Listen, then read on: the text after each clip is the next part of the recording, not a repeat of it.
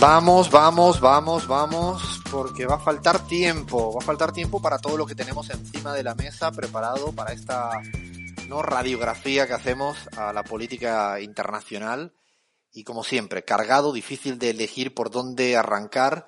Yo quería empezar por, antes que, que meterle e hincarle el diente a, a, esto, antes de atragantarme con lo que se nos viene, voy a poner un poco de buena onda y porfis, eh, Cris, si le puede, nos puede decir por dónde se comunican, por dónde nos insultan, por dónde nos hacen propuesta, por dónde se meten, por ejemplo, con Leandro porque me hace cada trastada permanentemente. Todo eso es válido en la pizarra y no sé si tiene por ahí algún tipo de mensajito de buena onda, te lo pido, por favor.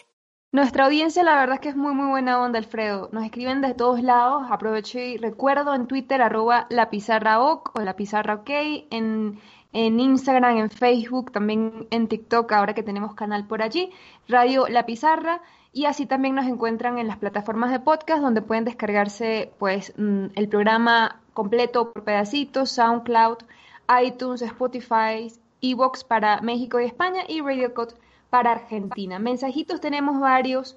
Está eh, Marina, Martina Galat, dice, espero que en algún momento puedan entrevistar a Joaquín Sabina. Les mando un abrazo. Escucha, Leandro, anota, escribe, escríbelo ahí, por favor. El Papa, Sabina, no están listas, están listas. Sí, sí, claro que están en lista. Estela Ferrari, que siempre, siempre nos escribe, nos dice hola, hola, aquí esperándolos con alegría como cada sábado. También está Mari Caballero con una sugerencia. Dice, excelente el programa, tengo un desafío para ustedes que son genios de la investigación. Es, es Matías Almeida. Yo lo admiraba por cargarse al hombro a un River en su peor momento, pero a medida que lo conocí, más lo reafirmé. Un señor deportista. Allí también va un, un baloncito para, para Lea. Jugadorazo, jugadorazo el pelado sí, Un grande, un grande. ¿Ves? Bueno, qué bien, que no trae todavía ningún insulto, nadie que me esté diciendo gallego, la gente empieza ya. Lo que se trata, ¿no? De, de, de trabajar la educación semana. Y encima hinchas de River, ¿no? Hinchas de River, estamos todos los que tienen que estar, insisto, a nuestros oyentes, a los enemigos, invítenle a que se acerquen a la pizarra. Los que más me divierten que nos escuchen son nuestros adversarios, ¿no? Nuestros adversarios en lo político, que se acerquen, que se acerquen todos los que nos odien, incluso hasta los que nos odien, que se acerquen por acá, que están... Nosotros nos llevamos bien con casi todo el mundo. Con casi todo el mundo nos llevamos bien, eh, donde fuere. Además, le estamos cada día más agradecidos a toda la gente que nos, que nos escucha cada día. Mientras no manden cartas con, con balas, Alfredo, ¿no? Uy, Por lo Dios demás, mío. lo que sea. me Vamos, me provocaste, me provocaste. Bueno, vamos a, vamos a empezar justamente, Abraham, ya que has detonado, nunca mejor dicho, el término detonado, hablando de balas. Esto ha pasado en España estos días antes de ayer. Eh, es decir, esto ha pasado en España ahora, en el siglo XXI, en el año 2021, en un clima preelectoral a la Comunidad Autónoma de Madrid, se envían cartas con cuatro balas a un candidato, a un candidato como ha sido el caso de Pablo Iglesias. Yo ya me atrevo a decir que esto es preocupante, ¿no? Y dimensionenlo toda la gente que nos escucha en América Latina, ¿no? No sé, la Argentina mismo, en Ecuador, en México, en Bolivia, donde fuere. Y que nos escuchen, eh, ¿no? La importancia de la noticia. Pero no solo se queda ahí esta noticia, sino, no sé si decir lo más preocupante, quizás sí, sea lo más correcto, es que un partido de ultraderecha no condena este hecho aberrante, antidemocrático, llamémosle, no sé, todos los apelativos negativos que uno puede imaginar y más. O sea, la, ultraderecha española ha dicho, bueno, no pasa nada, eh, no pasa nada. Eh, a propósito de eso, ayer por la mañana, en una de las principales cadenas de radio eh, en España, del grupo Prisa, la cadena SER, se, hay un debate, precisamente un debate de cara a, quién va a ser la presidenta o presidente a la comunidad autónoma de Madrid. Y pasó absolutamente de todo. Aquí, nada, unos breves segundos, un recorte que hemos hecho para ir metiéndonos en faena. A ver, dale play, Fer. Yo lo que he dicho es que los españoles ya no nos creemos nada de este gobierno. Si usted es tan valiente, levántese y lárguese. Lárguese de este Esto plato. no es aceptable. Si no se retracta Pues lárguese, que es lo que queremos muchos si españoles. que sigan en el claro, debate pero poniendo monasterio, en poca vergüenza, la velocidad Un de unas es amenazas de muerte tan graves, Que se levante, nosotros que se vaya Señora usted Permitir señora que sigan en el Monasterio. debate Porque así es tengo todo el blanquear a la derecho del mundo a ultraderecha. decir que Señora Monasterio, quien decide, señora, este señora. Monasterio, No, señora Monasterio, no, no, señora si Monasterio, tan no. valiente es, este no es el tono, no, este no es el tono que tenemos que aplicar a este debate. Eso para empezar. Él ha dicho, si usted no se retracta, yo me levantaré. Yo voy a intentar que esto que se sea un levante debate. y que No, se vaya, no, no, lo no. que están deseando un montón de españoles, No. que se vaya de, de No, a lo, a- a lo- a lo mejor Creo que estáis Pablo, cometiendo, creo que estáis cometiendo un error, No, claro. blanqueando que esta gente pueda estar aquí defendiendo cosas que van en Pablo. contra de la democracia. y Señor lo siento Iglesias, mucho, creo que cometéis y un error. Y efectivamente Pablo, nosotros Pablo, no vamos a debatir Pablo, ultraderecha. Pablo. Es un extracto. Podríamos casi, ¿no? Dejar eh, muchos minutos y es una muestra. Eh, quien hablaba, la mujer que decía lárguese permanentemente, es la candidata del partido de Vox de ultraderecha, Rocío Monasterios. El hombre que hablaba era Pablo Iglesias, que se levantó del debate y se fue precisamente porque no condenaron el hecho de que le hayan enviado cuatro balas en un sobre, ¿no? A su nombre. Eh, ¿Cómo que terminó la, la- la película eh, ayer en el debate? El candidato del Partido Socialista también se levantó y dijo no, no vamos a seguir. La candidata de eh, Más Madrid también se levantó, no vamos a seguir. El de Ciudadanos, este partido más o menos que siempre dice que son de centro, que ni chicha ni limoná. La verdad que yo me lo imaginaba al de Ciudadanos en medio de una guerra civil diciendo, pero bueno, escuchémonos, vamos a cantar una canción de buena onda, no pongamos los mecheros y todos buena, nos estaba, eh, estaba pasando algo tan grave, el de Ciudadanos perdido, él ahí en medio del río, pre- no haciendo una, cosa que no se le... O sea, ¿cómo se puede tener una respuesta tan de equidistancia frente a alguien, insisto, que no condena cuatro balas? La situación en España, y aquí lo dejo para abrir el debate, no sé lo que piensa Gaby al respecto, porque esto también está ocurriendo en muchos lugares de América Latina. No es solo, y ha ocurrido en Estados Unidos. Para mí lo más preocupante es que esto esté hoy en día apoyado por una fuerza ciudadana en España. Eh, no hablo política, hablo de gente, gente de carne y hueso, que estoy convencido que han visto con buenos ojos que le haya dicho vete de España, que incluso, no sé si están atentos al debate, pero están directamente diciendo no que hay que expulsar a los inmigrantes, no de la manera que ya lo vienen diciendo, sino ahora incluso el coste, ah, planteando cuestiones muy duras contra el tema de la raza, pero ya sin filtros, sin extremos. Eh, cuidado con estos desplazamientos. Y lo digo por visto desde Argentina. Visto desde Argentina, cuando uno empieza a ver ciertos, ¿no? Eh, lean cuando empieza uno a escuchar ciertos tonos que, que evocan estos momentos trágicos. Y en España ha habido esto, provocó Sí. guerras civiles, eh, provocó dictadura 40 años. Eh, cuidado que estemos esto reseteándolo o actualizándolo, ayornándolo de una manera muy preocupante, insisto, lo que ha ocurrido eh, en España y lo que puede estar ocurriendo en buena parte de, América Latina. No sé qué piensas, Lean, si algo te ha recordado eh, a lo que está pasando en la Argentina. Y ahora le voy a preguntar lo mismo también a Gaby en, en Bolivia. Totalmente, Alfredo. Yo siento que la derecha va, va empujando de a poquito, de a poquito, va empujando cada vez un poquito más hacia los márgenes de los consensos democráticos. Y sin ir más lejos, en Argentina pasó que un líder de opinión, uno de los más grandes líderes de opinión en el país, como Marcelo Longobardi, que es periodista de la cadena CNN, o sea, miren el nivel que tiene este periodista de, eh, de influencia ¿no? en la opinión pública, dijo, bueno, Argentina va a necesitar un reseteo autoritario. De esa forma, tan abiertamente, tan suelto de cuerpo lo dijo. Lo dijo y pasó, y pasó. Es como bien dices, hay un. Yo, yo tengo una duda si es un desplazamiento de los ejes de la política por afuera de la democracia o si visibilizan eh, una parte de la sociedad que siempre pensó esto. Tengo siempre esta, no este interrogante, esta incógnita. Es, ¿esto es nuevo en España o, o es más viejo de lo que nos imaginamos y lo único que ocurre ahora es que existen representantes de la política que lo dicen a calzón quitado? Gaby, ¿cómo lo ves esto desde Bolivia? También con un discurso, bueno, que, eh, Camacho eh, creo que podría decir exactamente lo mismo que está diciendo Rocío Monasterios. Gaby se fue. Gaby se ha ido. Gaby la tenemos. Gaby a la una. Gaby a las dos. Gaby a las tres. A Gaby la hemos perdido.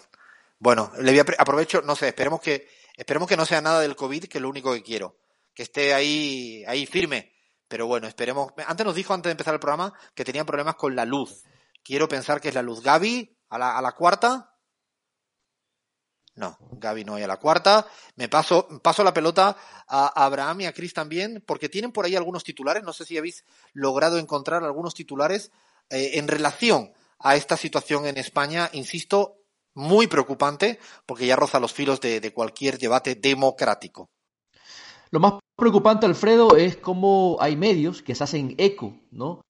De, esta, de este neofascismo ya sin caretas, ¿no? que está proponiendo en particular la agrupación Vox, ¿no? en esta guerra que se ha presentado en Madrid, unas elecciones generales prácticamente. OK Diario titula de la siguiente forma, Alfredo, Iglesias se hace la víctima y abandona el debate del hacer porque Monasterio pone en duda las amenazas. Espérate, Abraham, la razón Abraham, titula, espérate, Vox espérate, espera, espera, denunciará espera. las supuestas amenazas, faltaba más.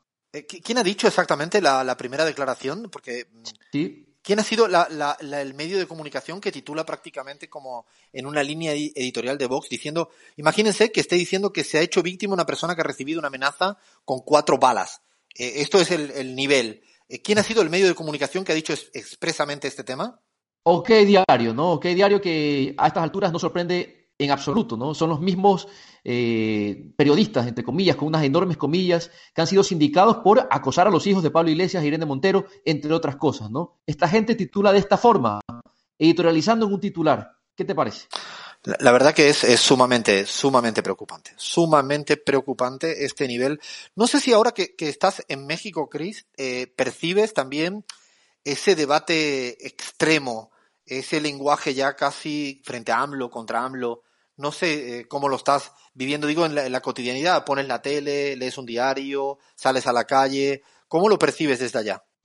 Sí, eh, de alguna, de alguna manera también se percibe, se percibe como lo que está sucediendo en España o lo que en réplica en Latinoamérica más cercanamente eh, en Bolivia. De hecho, eh, esta semana por México, eh, la cadena CNN ya por ahí empieza como a, a sonar las, las campanas diciendo preocupa en México un cambio constitucional que ampliaría la presidencia de López Obrador obviamente sin ningún tipo de base y con un titular totalmente distorsionado para las personas que no se toman el tiempo de, leer eh, completamente la noticia, ¿no? Y yo creo que ojalá que no tengamos que repetir, no sé, los medios no tengan que eh, pues aprender de sus propias lecciones, aprender lecciones de sus propios países, eh, por ejemplo, en el caso, no sé, de Estados Unidos, que de hecho eh, esta semana también el The New York Times sacó un, una, un titular diciendo no hay que publicar los dos lados de la historia cuando uno es el fascismo.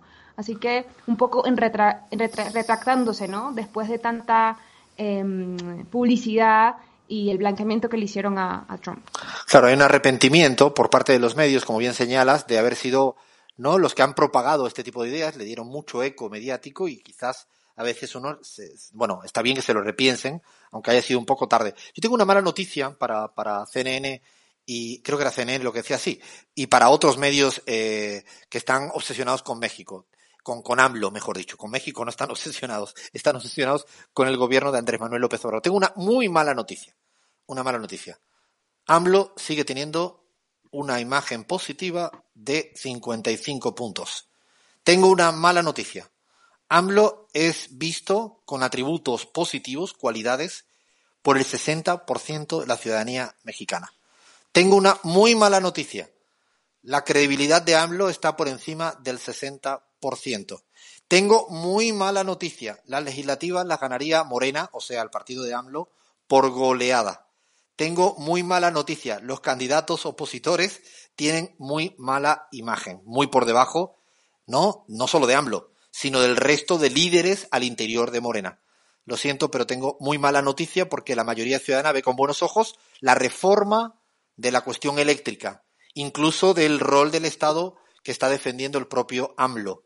Lo siento, pero tengo muy mala noticia porque la ciudadanía no piensa como piensan ciertos medios de comunicación. Estos son los resultados de la última encuesta CELAG hecha en México para 2.000 personas en toda la ciudadanía mexicana y la vamos a dar así a modo de primicia, como le gustan decir a los periodistas. No tenía ni siquiera pensado decirlo ahora, pero ya me, me provocasteis, me provocasteis, no lo tenía pensado. Sé que me van a matar en CELAG la gente de opinión pública, dice Alfredo, te, te la... No, ¿cómo, es- cómo, se, ¿cómo es lengua larga? ¿Cómo- No sé cómo se diría. A ver, tra- tra- háganme la traducción, por favor. En Argentina, ¿cómo es un, una lengua larga, eh, Lean? Bocón, bocón, sos un bocón, Me Alfredo. pasé de bocón. Eh, Cris, ¿cómo se dice o en Venezuela o en México lengua lar- larga? En Venezuela, sapo. Sapo, sapo total, bocón. Abraham, ¿cómo se dice esto en Ecuador? Bocón, sapo, funciona igual también, ¿ah? Bueno, asumo, asumo el 100%, pero es que no podía mantenerlo adentro con estas provocaciones que me acaba de hacer, eh, con estos titulares que estamos sacando acá a relucir. Vámonos a Argentina, ya que estábamos hablando de Argentina, tienes por ahí, Cris, los titulares también de los medios de comunicación en Argentina. Esta semana ha sido la semana. No, yo eh, lo digo así en voz alta, lo digo en voz alta porque yo cada día me pregunto más si cuando nos estamos muriendo todas y todos, o sea, ha habido esta semana el récord ¿no? de, de muertes en un día, por encima de 500, de récord de contagiados en capital, estemos discutiendo sobre estas estupideces. Y digo estupideces porque claro que es importante la educación, pero es que la discusión es entre educación presencial y educación virtual durante escasamente dos semanas para ver si somos capaces de reducir el número de contagios y por tanto de muertes. Esta es la discusión. Es como una dimensión que no, para mí es que no me entra en la cabeza. Me cuesta mucho. La verdad que me cuesta. No puedo llegar a entender. No sé qué han dicho los medios de comunicación para ya seguir provocándome. Ya dije que yo venía hoy caliente, así que a ver cómo termino el día.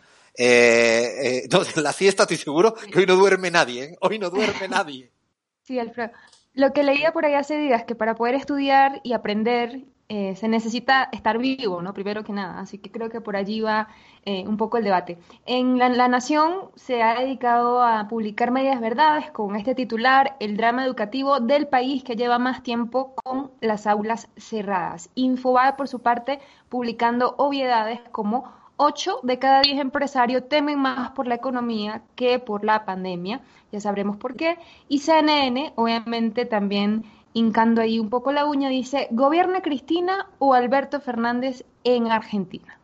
Eh, Bueno, CNN, yo creo que no tenía ningún titular y dijeron, ¿qué tenemos por ahí en la chistera? Y volvieron, Copy-paste. hicieron un copy-paste. La verdad que a veces, yo no sé cuánta será la plantilla de CNN para este tipo de titulares. Lo que sí, sí me sorprende es lo que saca Infobae, titular de los 10 empresarios. De los, ¿no? Mm, Sí, está bien, eh, 8 de cada 10 empresarios. ¿Y por qué no puso nada de la ciudadanía? Quizás porque la ciudadanía en este sentido la tiene muy clara, muy clara más allá del ruido que están haciendo unos, unos pocos. No, el drama educativo del país que lleva más tiempo con las aulas cerradas, dice la Nación. No sé de dónde sacaron las estadísticas la, la, Nación. No tengo ni idea de dónde sacan las estadísticas, pero que haga un paseo por ese, esa vieja Europa que ellos admiran, esas declaraciones de Merkel, de Macron, y no, no sé dónde están sacando. O se vayan allá al lado, a la calle Pou, o se vayan al otro lado, no, eh, todo en, Paraguay, en Uruguay, en media Europa. Eh, insisto, el debate es tan simple como este. Está habiendo un momento catastrófico. No sé, lean si me ayudas a que me baje a mí la adrenalina que tengo en lo alto o me vas a provocar todavía más con respecto a lo que está ocurriendo en la Argentina. No, Alfredo, eh, quería destacar que hay una gran hipocresía, ¿no? de parte de la dirigencia de la oposición en cuanto al problema educativo, porque cuando les tocó ser gobierno, eh, por ejemplo, discontinuaron el plan Conectar Igualdad que le entregaba eh, notebooks a estudiantes y que servía muchísimo para mejorar la conectividad y la accesibilidad a la conectividad y también hubo una rebaja del presupuesto educativo pero catastrófica durante los años del gobierno de Macri. Entonces, realmente no, no, eh, esa preocupación no se vio reflejada durante sus, a- sus cuatro años, últimos años de gobierno. Son preocupaciones transitorias de 14 días. Son preocupaciones de 14 días y así es va. Yo creo que, que están cometiendo eh, una irresponsabilidad de una envergadura histórica. Y lo digo tal como lo pienso. Creo que además, eh, creo que además están mm, no diciendo toda la verdad cuando están explicando las cifras. ¿Por qué no dice el señor Quirós o el señor Larreta cuánto es el R, es decir, la tasa de contagio en capital? ¿Por qué no la dice? si esta era la variable que más sacaba a presumir cuando quería precisamente que se abrieran todas las cosas porque iba bajando afortunadamente hace meses. ¿Por qué no la dicen a las claras? ¿Por qué no compara la tasa de incidencia por 100.000 habitantes en los últimos 14 días?